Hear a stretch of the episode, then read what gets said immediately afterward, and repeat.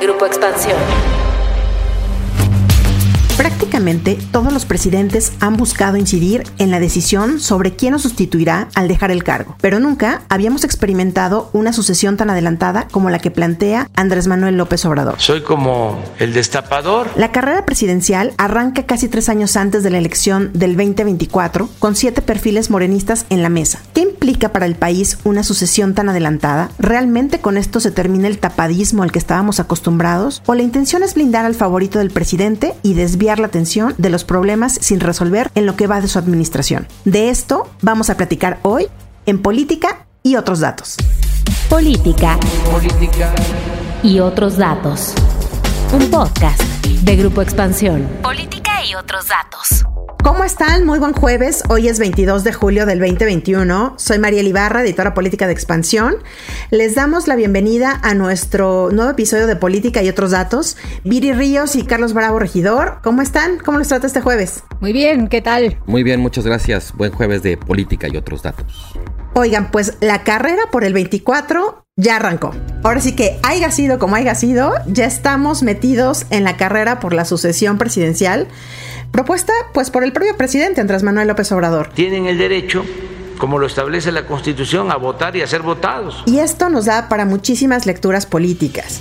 Básicamente es que ocho días después de las elecciones intermedias, así solito, el presidente soltó su lista de presidenciables, en donde estaba evidentemente el canciller Marcelo Ebrard, la jefa de gobierno Claudia Sheinbaum, la secretaria de Economía Tatiana Cloutier, Juan Ramón de la Fuente y Esteban Moctezuma. Y luego, en otra mañana, soltó un nombre más, Rocío Nale, la secretaria de Energía. Y claro, aquí no está Ricardo Monreal, que él solito se subió a la carrera presidencial días después de esto. Y ganar la presidencia de la República sucediendo al presidente López Obrador. A ver, vamos por partes. El presidente nos ha dicho que esto que hizo fue porque ya no quiere que haya tapado este tapado del que hablábamos en la época priista. Pero realmente, Viri, ¿ya se terminó con la tradición de este tapado priista? O como buen político priista, justamente López Obrador ahora nos propone una nueva suerte de tapadismo. Creo que lo segundo. Como buen político morenista, López Obrador está un poco reinterpretando la reinterpretando su origen priista y, entonces está eh, pues volviendo a, retomar esta gran tradición mexicana, ¿no? Y yo veo tres cosas muy interesantes en este fenómeno político. El primero es que claramente nos muestra las dos corrientes más importantes dentro de Morena, porque dos de los destapados, Ebrar y Sheinbaum, pues claramente son miembros pragmáticos del morenismo, pero también pues enemigos políticos, sobre todo después de que la línea 12 mostrara que había pues un gran problema de corrupción sucediendo en la Ciudad de México. Entonces el primer punto es nos muestra esta clara fractura. Creo que lo segundo es cómo engrosó esta lista porque en esta lista, pues como que todos ya sabemos que realmente el gallo es Claudia, pero a pesar de eso, pues puso a personas que yo creo que no tienen realmente mucha fuerza incluso dentro del partido. Me refiero, por ejemplo, a personas como Nale o como Tatiana Cloutier, que han sido muy leales a López Obrador, pero que no por ello tienen una base de votos que pudieran explotar en el futuro. Y creo que la tercera es quién no está en la lista porque se quedó fuera Ricardo Monreal y al ponerlo fuera, pues claramente le mandó una señal de tú no vas a ser, tú no eres el elegido. Y esto pues muy probablemente se debe a que existen rumores de que Ricardo Monreal no jugó en favor de los candidatos de Morena en la elección intermedia, al menos en la Ciudad de México, y se le atribuye a esta supuesta traición la pérdida electoral de la Ciudad de México. Carlos, prácticamente todos los presidentes han tratado de influir en poner a quien los va a suceder en la silla presidencial. ¿De dónde surge esto del tapado? Mira, yo como le diría, creo que el tapadismo es un ritual político. O sea, digamos, yo creo que el tapadismo existió incluso antes del nombre del tapadismo y se refería justo como al proceso de sucesión presidencial y al papel de los presidentes en tratar de escoger quién sería el candidato del PRI o del Partido de la Revolución Mexicana y bueno, pues a sus esfuerzos por tratar de que quedara, ¿no? Pero en términos estrictos, el término del tapado surgió en el año de 1958, cuando la sucesión presidencial donde dejaba la presidencia Adolfo Ruiz Cortines y donde terminó siendo el favorecido Adolfo López Mateos. El término proviene de una caricatura de Abel Quesada, donde retrataba como a un grupo de políticos encapuchados, donde nadie sabía quién era quién, jugando una suerte como de juego de las sillas, y el presidente de alguna manera tocando el piano, la música, justo para ponerlos a bailar alrededor de las sillas hasta que al final solamente quedaba una, que pues es la silla presidencial, y al final se sentaba el tapado, que era el del presidente. Incluso hubo, alguna vez alguien aprovechó esa caricatura de Bel Quesada para hacer un comercial de cigarros, ¿no? Y decía, el tapado fuma delicados. Hay una anécdota que creo que viene muy a cuento aquí, que en sus memorias Gonzalo N. Santos relata que justamente, digamos, para ilustrar en qué consiste el juego del tapado, que Adolfo Ruiz Cortines, cuando ya empezaba el proceso de sucesión, le pidió a varios de sus colaboradores, pues que revisaran muy bien como los papeles, las finanzas, la fama, todo del que era su secretario de Agricultura, que era Gilberto Flores Muñoz. Y de alguna manera con eso, pues Ruiz Cortines estaba enviando la señal de que estaba pensando en él como su tapado.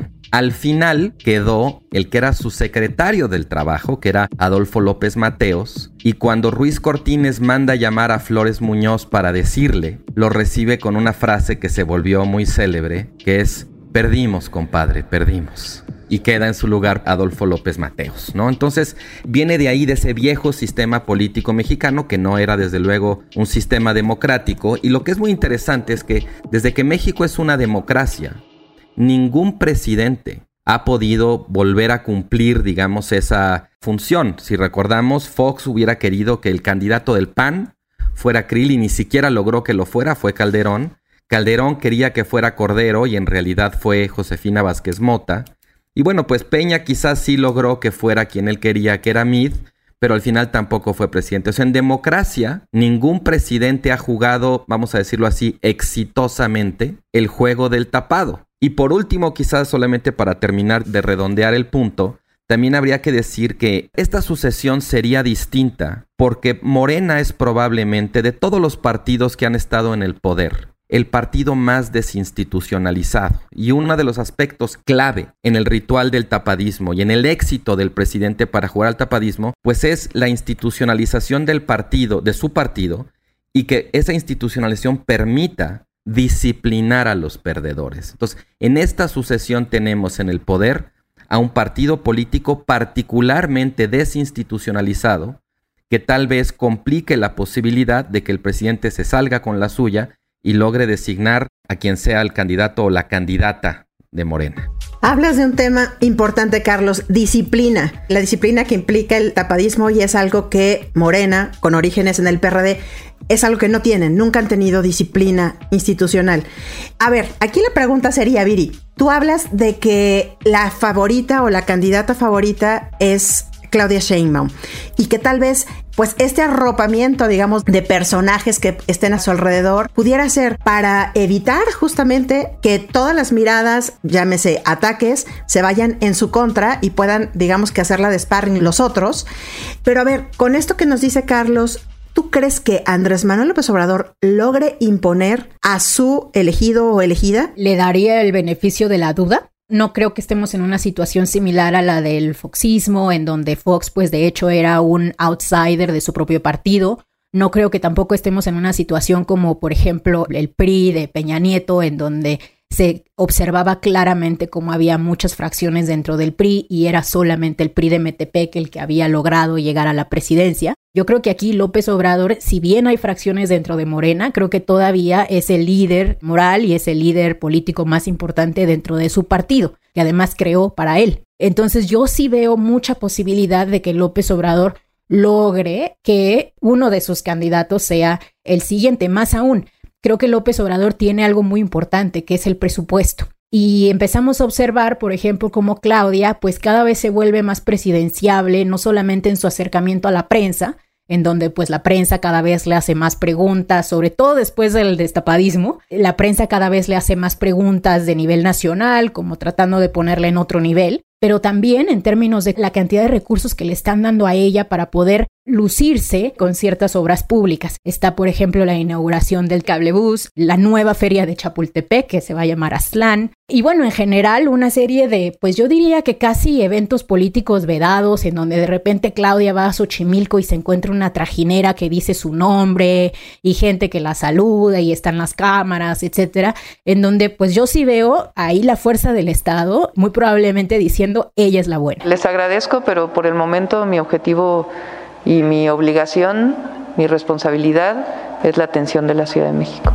Carlos, tú escribiste justamente hablando de perfiles de Ricardo Monreal, una columna a propósito de una entrevista que nos dio Expansión, en donde él dice, una, que él no está buscando puestos de consolación, o sea, él dice, yo no voy por la Ciudad de México, a mí que no me digan que me pueden cambiar la presidencia por la Ciudad de México. Y dos, dice, no estoy de acuerdo en el método para definir al candidato presidencial, este método de encuestas que ha tenido grandes problemas en Morena y que desde ahorita uno de los disidentes, digámosle así, está advirtiendo que puede haber muchos problemas. Creo que lo siguiente también es el que él dice es un error la sucesión adelantada. ¿Tú cómo lo ves, Carlos? Mira, yo creo que eh, a mí me gustaría proponer una distinción aquí, porque yo decía que veo problemas para disciplinar a los perdedores. Viri dice que ella sí ve la posibilidad de que López Obrador escoja al candidato. Creo que una cosa y otra no están peleadas. Yo creo que en efecto eh, el presidente tendrá capacidad de escoger quién es el candidato, de premiar de alguna manera la lealtad, pues todo indica que de Claudia Sheinbaum, pero eso no indica que el presidente podrá disciplinar a los perdedores. Son cosas diferentes. Ahora, justo creo que ahí es donde entra el papel que decías de Monreal, ¿no?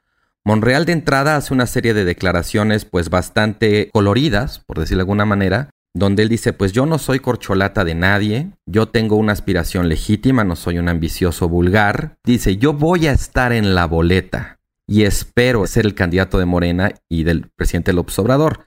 Y luego hace una serie de declaraciones también diciendo que él tiene capacidad de interlocución con todos los partidos, que eso es necesario. O sea, está mandando una señal, por un lado, de que se acuerden que quien manda en el Senado no es López Obrador, sino él, y que el presidente todavía tiene una agenda legislativa para la segunda mitad del sexenio que pasa por esa aduana. Y por el otro lado, pues también claramente lo que está diciendo Monreal es, pues si no es con Morena, yo tengo otras opciones, ¿no? Podría ser el PRD a lo mejor, podría ser el Partido Verde, en fin, habría que ver. Pero claramente la señal que está mandando Monreal ahí es como que su aspiración no va a estar sujeta a la aprobación de Palacio Nacional, que él va derecho y no se quita, y que si no le abren de alguna manera la puerta de Morena, pues él encontrará otras puertas que seguramente habrá partidos con muchísima disposición, digamos, de recibirlo. Ahora, si es muy pronto, y esto es lo otro que dice Monreal, aunque es una cosa muy eh, paradójica, que él diga, es muy pronto, no estoy de acuerdo con el destape, pero al mismo tiempo él se está destapando a sí mismo, ¿no? Yo creo que en efecto, Monreal, a pesar de esta ironía, tiene razón, es muy pronto, es un destape, es un proceso sucesorio que ya se está volviendo como abierto, visible, a la mitad del sexenio. Insisto, creo que en efecto el presidente tendrá capacidad de impulsar pues a la que es su tapada, que sería Claudia Sheinbaum. Eso también va a tener un costo muy alto para ella y para el presidente.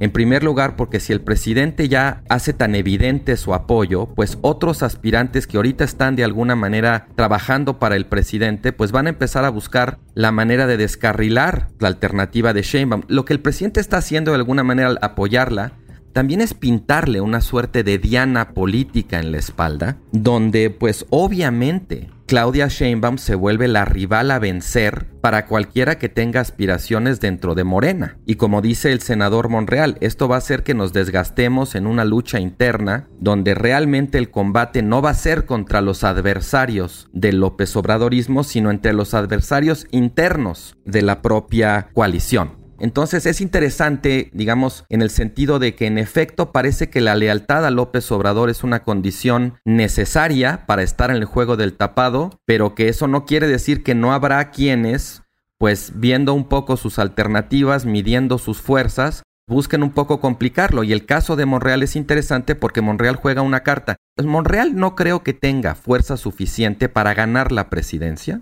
pero probablemente sí lo tiene para crear una decisión dentro del López Obradorismo y en su caso hacer más competitiva la elección debilitando al partido del presidente. Viri, ¿cómo ves esta parte? Y hablemos también un poco de Marcelo Ebrard, que justamente es uno de los principales también nombrados por el presidente y que a diferencia de Claudia Sheinbaum, él sí dijo, tal vez discretamente, oigan, hizo una comida en Toluca, donde juntó pues a sus allegados y les dijo, oigan, si quiero, si voy, vamos a trabajar, es muy pronto, todos en sus puestos, nadie se adelante, pero si quiero. En esencia, lo que dice dijo, es verdad la información y por eso se dijo. Y después en una entrevista con Milenio dice, yo solo con Morena y no voy a declinar por nadie esta vez.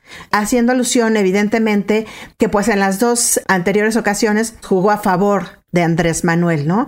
¿Cómo ves al canciller, Viri? Bueno, pues muy encandilado por López Obrador, pero también en parte muy cegado por su propio ego. Me sorprende que el secretario de Relaciones Exteriores le esté dando pues vuelo a su imaginación y crea que puede ser presidente cuando toda la evidencia que se ha mostrado respecto a la línea 12 pues muestra que él fue el responsable de recibir una obra pública estuvo mal construida y que terminó eventualmente asesinando a 27 personas. Para mí, lo que estamos viendo en este acto, pues que casi que me parece un acto de descaro y de desvergüenza por parte de Ebrar, es pues la profunda ingenuidad que existe en Marcelo Ebrar.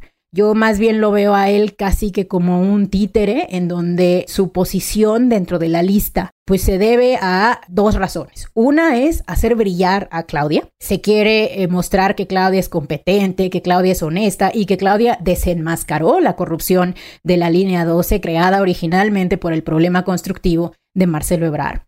Y la segunda me parece un tanto es desviar la atención. Yo creo que López Obrador ya quiere dejar de gobernar ya quiere que dejemos de hablar de los problemas más importantes de este país, que son, pues, dónde está el plan de infraestructura que nos prometió para aumentar el crecimiento económico después de la pandemia, dónde está el plan para el futuro del INSABI después de la pandemia, en donde pues seguimos teniendo uno de los sistemas de salud más precarios de Latinoamérica. ¿Qué vamos a hacer cuando en tan solo unas semanas surjan los nuevos datos de pobreza y nos demos cuenta muy probablemente de que ha habido un efecto nulo en los programas sociales ¿Dónde está López Obrador y Morena platicándonos de la reforma fiscal que este país necesita o del nuevo pacto fiscal que se va a tener que hacer con los gobernadores que ya no están dispuestos a vivir en un sistema en donde dependen de las participaciones del Estado? ¿Qué va a pasar con la relación México-Estados Unidos con Biden, que tiene un programa energético completamente divergente del que tiene López Obrador, etcétera, ¿no? Entonces, me parece que parte de este acto, pues como lo llama Carlos, parte de este ritual de la política mexicana, es también una cortina de humo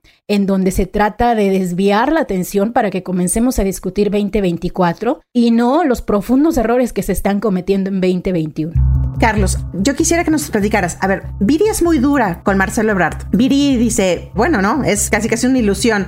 ¿Tú cómo ves? Hablando de la figura de Marcelo Ebrard en el sentido de político, progresista, que mucha gente en algún momento quería o veía la opción porque ven en él la izquierda no radical, la izquierda progresista. Y en el sentido de que Claudia también se le veía como de una política de izquierda progresista, ahora con este discurso vemos que se está endureciendo. ¿Cuál es la opción para Marcelo Ebrard, porque mucha gente sigue viendo al ex jefe de gobierno, independientemente de lo que sucedió en la línea 12, pero como una opción viable para un gobierno progresista. Pues mira, de entrada yo, en las encuestas que he visto, creo que Marcelo Ebrard encuesta bien. O sea, no diría que es así ya imparable su candidatura por su popularidad, pero la verdad es que encuesta bastante bien. Entonces, Creo que eso es parte de la fuerza en la que de alguna manera podría estar apostando Marcelo Ebrard en el sentido de que es un político yo creo que lo de línea 12 seguramente afecta mucho su popularidad, no sé qué tanto, pero creo que dentro de la baraja de alguna manera que maneja el presidente, por lo menos, pues Marcelo es de los punteros en términos de popularidad y creo que para el presidente en algún momento esa va a ser una consideración, independientemente de que su corazón esté con Claudia Sheinbaum, el presidente lo que quiere es garantizar la continuidad de su proyecto.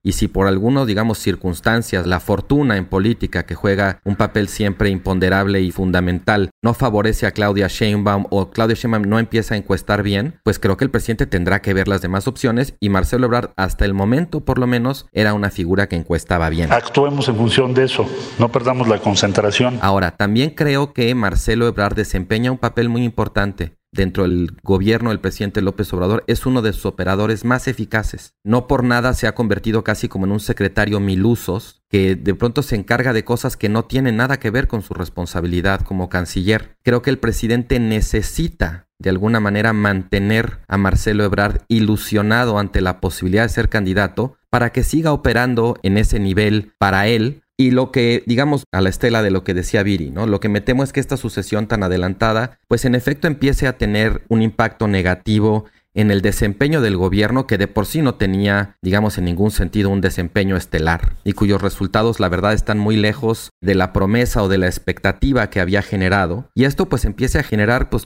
digamos una suerte de canibalismo político donde pues quienes están ahí un poco pensando en su futuro pues empiezan a tratar de buscar un grupo al cual fortalecer, al cual empujar, dañar a los demás, ¿no? Es tiempo, es esfuerzo. ¿Dónde va a estar puesta la cabeza de muchos funcionarios públicos de aquí a entonces? ¿Realmente en cumplir con sus responsabilidades o en tratar de que el grupo político al que pertenecen maximice sus posibilidades de ganar? Y todo esto al final termina teniendo un impacto en la vida de las personas, digamos, en los resultados que pueden tener los programas de gobierno, ¿no? Y además de ser una distracción, en efecto, de temas sustantivos, pues termina, creo, teniendo la fisonomía de una afectación a la calidad del gobierno y a los, digamos, servicios públicos que reciben los ciudadanos. Tendremos oportunidad de hablar en otro podcast de la oposición. ¿Y en dónde está la oposición? Aquí hemos hablado solamente de los presidenciables de la llamada 4T y hemos dejado de lado a la oposición, uno, o porque no están, o sea, todavía evidentemente no hay,